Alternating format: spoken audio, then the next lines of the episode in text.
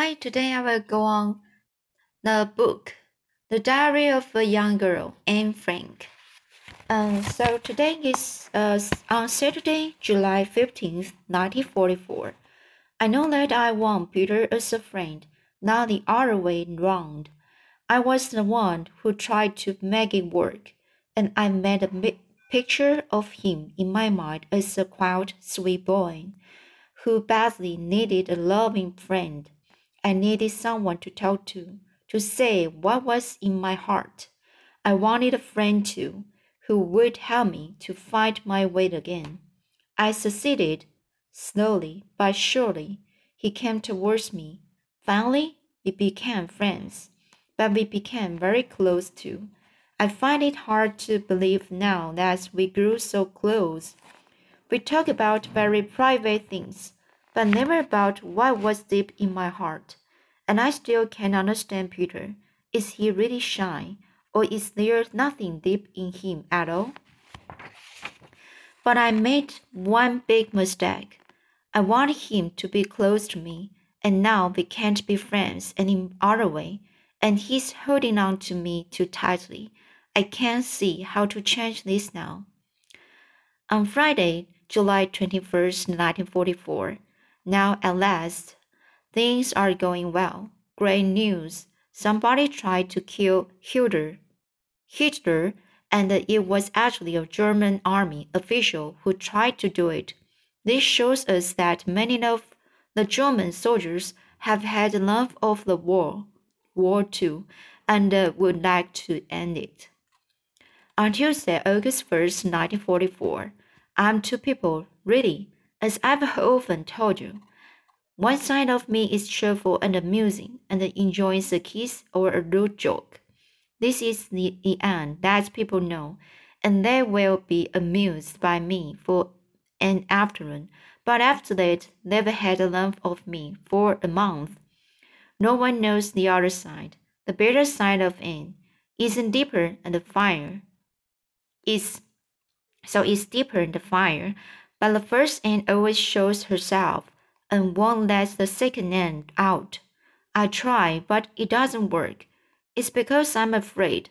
I afraid I'm afraid, afraid that people will laugh at me. Of course people people laugh at me now. I'm used to it. But they laugh at the the amusing, light-hearted Anne.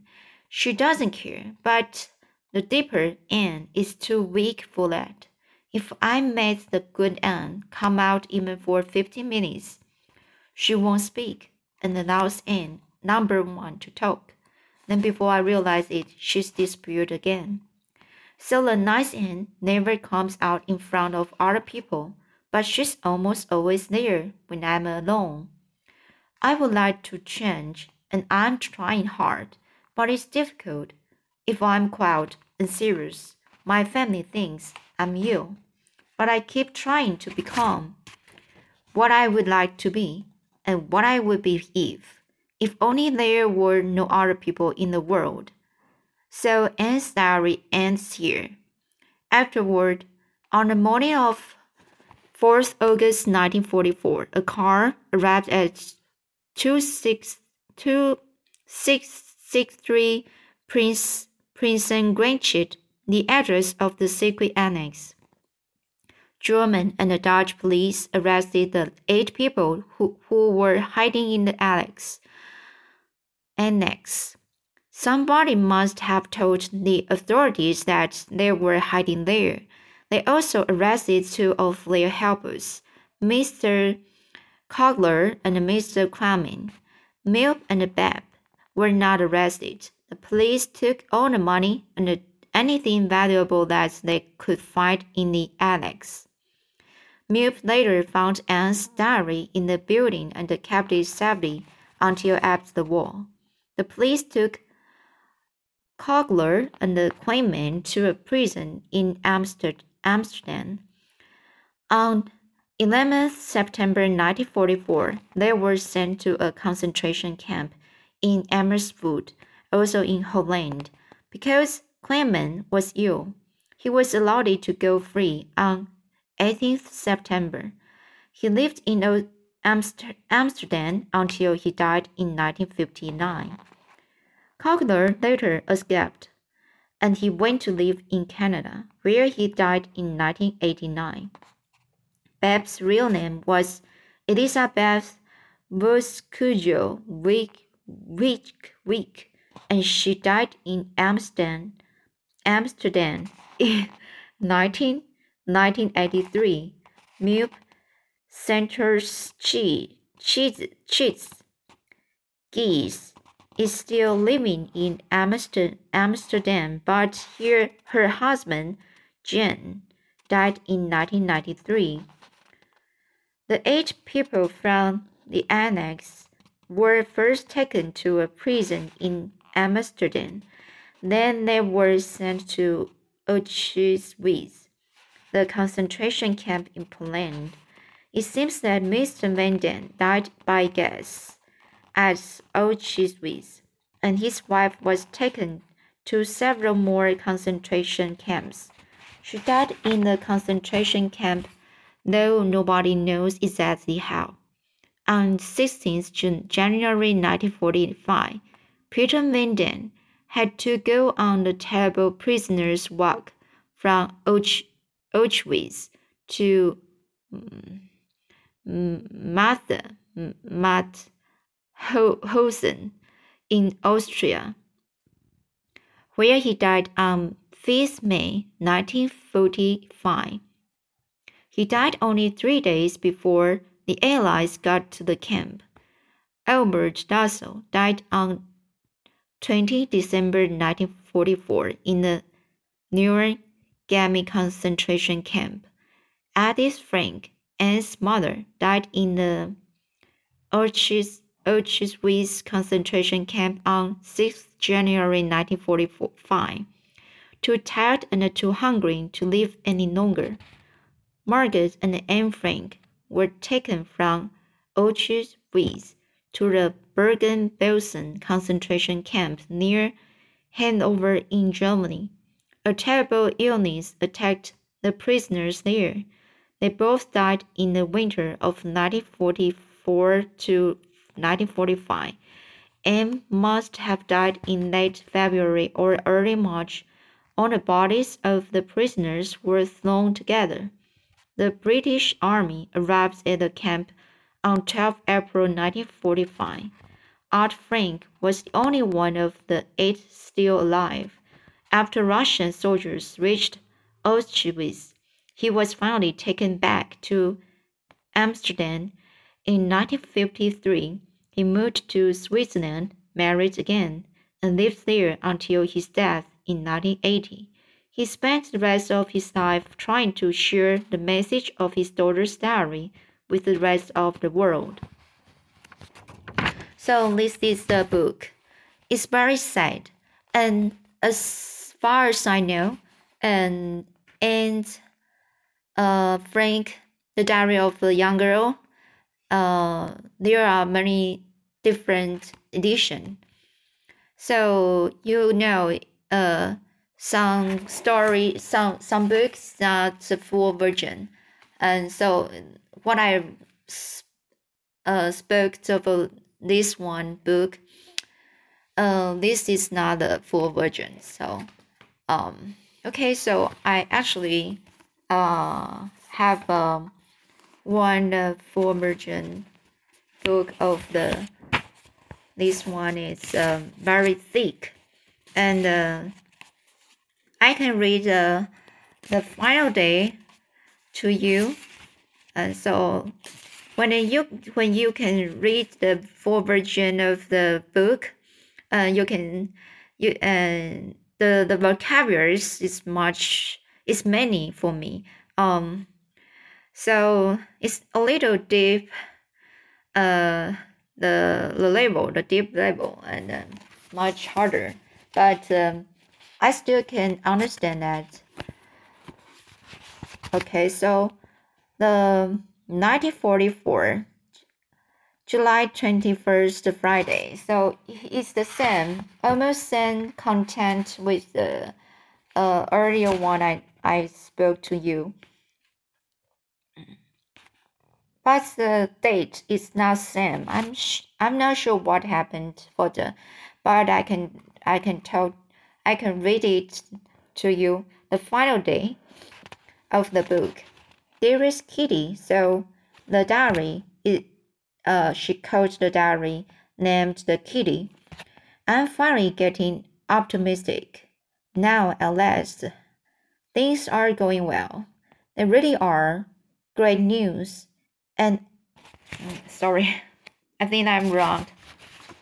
Okay, okay, so the date is uh, August 1st, 1944, Tuesday. So the date is same. Sorry, I have a I had a mistake for the round uh round date. Okay, so the final date is on the August 1st and the Tuesday, 1944. So, dear Kitty, a bundle of con contradictions was the end of my previous letter and is the beginning of this one. Can you please tell me exactly what a bundle of contradictions is? What does contradiction mean? Like so many words, it can be inter interpreted in two ways a contradiction imposed from without and one imposed from within. The former means not assess, accepting other people's opinions, always knowing best, having the last word, in short, on those unpleasant traits for which I am known. The latter, for which I am not known, is my own secret. As I've told you many times, I'm split in two. One side contains my exuberant exuberant cheerful, cheerfulness, my flippancy, my joy in life, and above all, my ability to appreciate the lighter side of things. By that I mean not finding anything wrong with flirtations, a kiss, an embrace, an off-color joke, this side of me is usually lying in wait to ambush the other one, which is much purer, deeper, and the fire. No one knows Anne's better side, and that's why most people can't stand me. Oh, I can be an amusing clown for an afternoon, but after that, everyone's had enough of me to last a month. Actually, I'm what a nomadic movie is to a perfect profound thinker, a mere divergent, a comic interlude, something that is soon forgotten, not bad, but not particularly good either. I hate having to tell you this, but why shouldn't I admit it when I know it's true? My lighter, more superficial side will always steal a march on the deeper side and therefore always win. You can imagine how often I would try to push away this Anne, which is only half of what is known as Anne, to beat her down, hide her, but it doesn't work, and I know why. I'm afraid that people who know me, as, as I usually am, will discover I have another side, a better and a fireside. I'm afraid they will mock me, think I'm ridiculous and sentimental and not take me seriously. I'm used to not being taken seriously, but only the light-hearted Anne Is used to it and can put up with it. The deeper Anne is too weak. If I force the good Anne into the spotlight for even 15 minutes, she shuts up like a calm the moment she's called upon to speak that's Anne number one to the talking. Before I realize it, she's disappeared. So the nice Anne is never seen in company. She's never made a single appearance, though she almost always takes the stage when I am alone. I know exactly how I'd like to be, how I am on the inside, but unfortunately, I'm only like that with myself, and perhaps that's why. No, I'm sure. That's the reason why I think of myself as happy on the inside, and other people think I'm happy on the outside. I'm guarded by the pure Anne within, but on the outside I'm nothing but a frolicsome little goat, goat tugging at its tater. tater. As I've told you, what I say is not what I feel, which is why I have a reputation for being boy crazy as well as a flirt, a smart aleck, and a reader of romances. The happy-go-lucky Anne laughs, gives a flippant reply, shrugs her shoulders, and pretends she doesn't give a darn. The quiet Anne reacts in just the opposite way if I'm being completely honest, I will have to admit that it doesn't it does matter to me that I'm trying very hard to change myself, but that I'm always up against a more powerful enemy. A voice within me is sobbing. You see, that's what become of you. You are surrounded by negative opinions, dismayed looks, and mocking faces, people who dislike you and all because you don't listen to the advice of your own better health. But me, believe me, I'd like to listen, but it doesn't work because if I'm quiet and serious, serious, everyone thinks I'm putting on a new act, and I have to save myself with a joke. And then I'm not even talking about my own family, who assume I must be sick, stuff me with aspirins and the sedatives. Feel my neck and forehead to see if I have a temperature. Ask about my bowel movements and berate me for being in a bad mood until I just can't keep it up anymore. Because when everybody starts hovering over me, I get cross, then sad, and finally end up turning my heart inside out the bad part on the outside and the good part on the inside, and keep trying to find a way to become what I'd like to be and uh, what I could be if if only there were no other people in the world. Yours and Anne Frank. Frank. So Anne's diary ends here. So here uh, I recommend you can go to see the a full version because I still need to time to read it, this book. Because this is a um very um comprehended book, and so uh if you have time, you can just uh, go uh, order online, and or you can borrow it from the library. Okay, so that's it. It's today.